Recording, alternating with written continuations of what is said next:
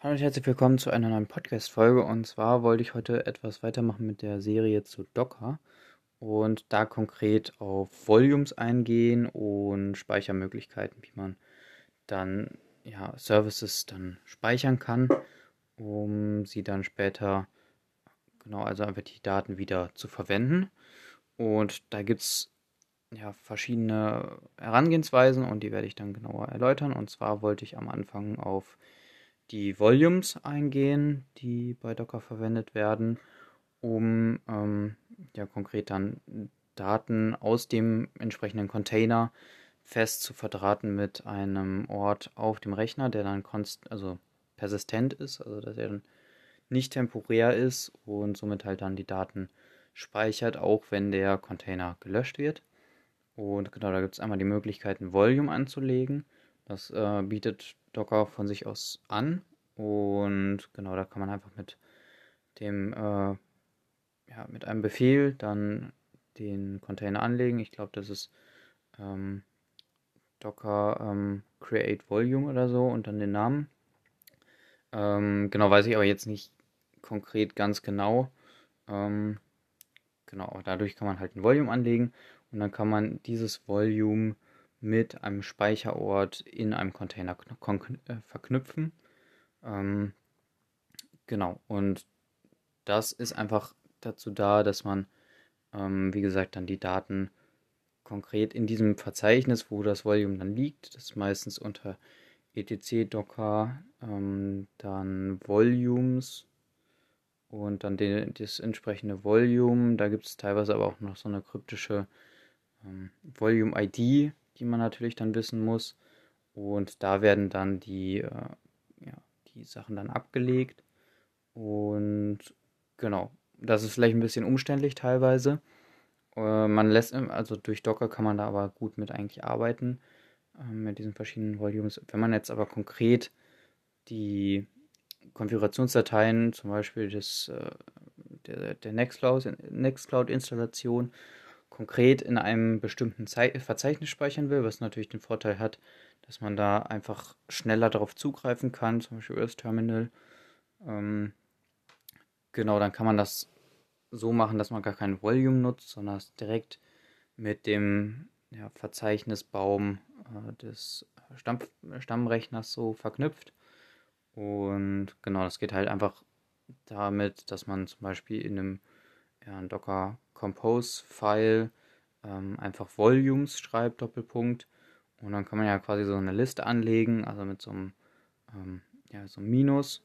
Und dann kann man den Pfad des Rechners angeben und genau dann Doppelpunkt und dann zu dem Pfad in dem konkreten Container dann verweisen. Und somit ist halt dieses Verzeichnis in dem Container mit dem speziellen Pfad des, äh, ja, des Rechners, also der Plattform quasi, wo der Container drauf läuft, ist dann verdrahtet. Und genau, hier kann man auch ja, ähm, nicht also absolute, nicht absolute Pfade, sondern auch relative Pfade benutzen.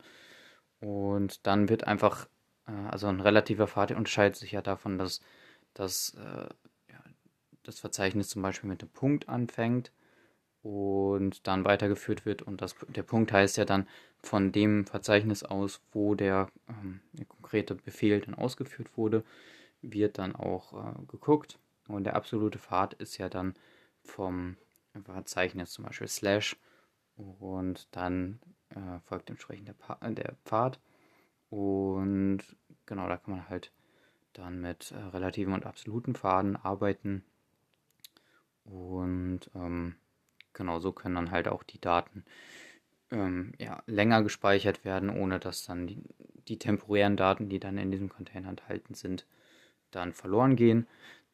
Natürlich sollte man da konkret wissen, welche Daten man überhaupt alles speichern will, ähm, ja, persistent, weil man braucht ja nicht zum Beispiel alle Sachen und da geben die meisten, die meisten Images oder die meisten Anleitungen meistens so ein ähm, ja noch sowas, so ein Hinweis hinzu, welche, also wo die konkret die Daten liegen, die äh, persistent gespeichert werden sollen. Und genau hier ist es halt natürlich nicht wichtig, dass man konkret alle Libraries da ja, installiert hat, also persistent gespeichert hat, sondern die können ja auch temporär dann drin sein und immer durch das Image, wenn man das, äh, wenn man den Container neu aufbaut, dann wieder ähm, ja, angelegt werden, weil die sich im, also im Grunde sind die ja nicht auf einen selber angepasst. Genau. Und teilweise macht man das dann auch so, dass man sich eigene Verzeichnisse in dem Container konkret anlegt, um dann halt später dort Dateien abzulegen, ähm, die man dann auch wieder einbindet.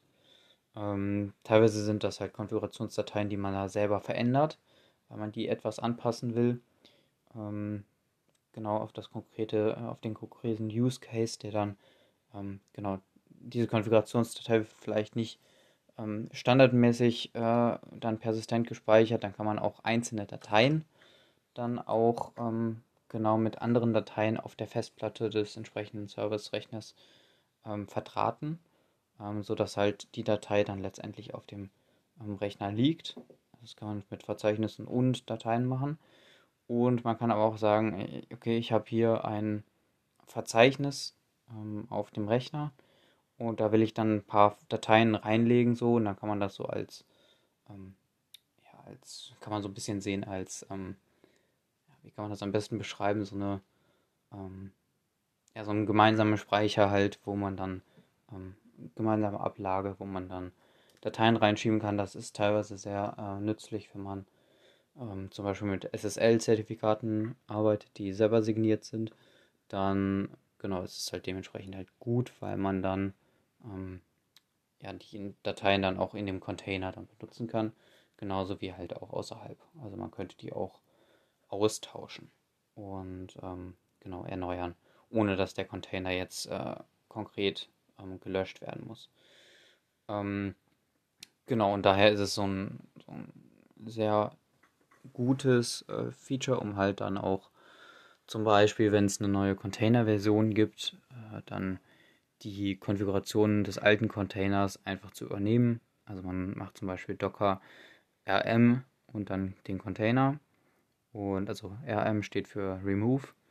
Und dann wird dieser Container gelöscht. Ähm, die Daten, die man aber halt gemountet hat, also speziell klassifiziert hat, dass die erhalten werden sollen, da erhalten werden bleiben, äh, bleiben sollen, keine Ahnung, ähm, die werden dann halt weiterhin gespeichert und dann kann man zum Beispiel das neue Image nehmen, äh, also pullen mit einem Pull Request und dann den Container wieder starten mit den alten Konfigurationen. Das kann man halt prima über Docker Compose machen. Ähm, werde ich bestimmt auch nochmal eine kleine Folge zu machen. Ähm, genau, weil das auch nochmal sehr, sehr spannend ist, wenn man so Richtung Service as Code geht, ein Schlüsselwort. Genau, und ähm, dann kann man damit sehr, sehr gut arbeiten und halt dann den neuen Service mit der aktuellen Version dann wieder ja, starten und somit hat man dann halt die Konfigurationsdaten, die man ja, persistent speichern wollte, dann erhalten. Und ähm, genau, über Konfigurationsdaten stehen natürlich dann auch die eigentlichen Daten. Wenn man zum Beispiel an der Nextcloud denkt, dann hat die natürlich dann auch ja, Dateien oder sowas von sich selber gespeichert und die sollen natürlich dann auch über den, äh, die Lebenszeit des Containers dann erhalten bleiben. Genau. Und ja, ich hoffe, dir hat die Folge gefallen und genau, dann bis zum nächsten Mal. Bis dahin, ciao.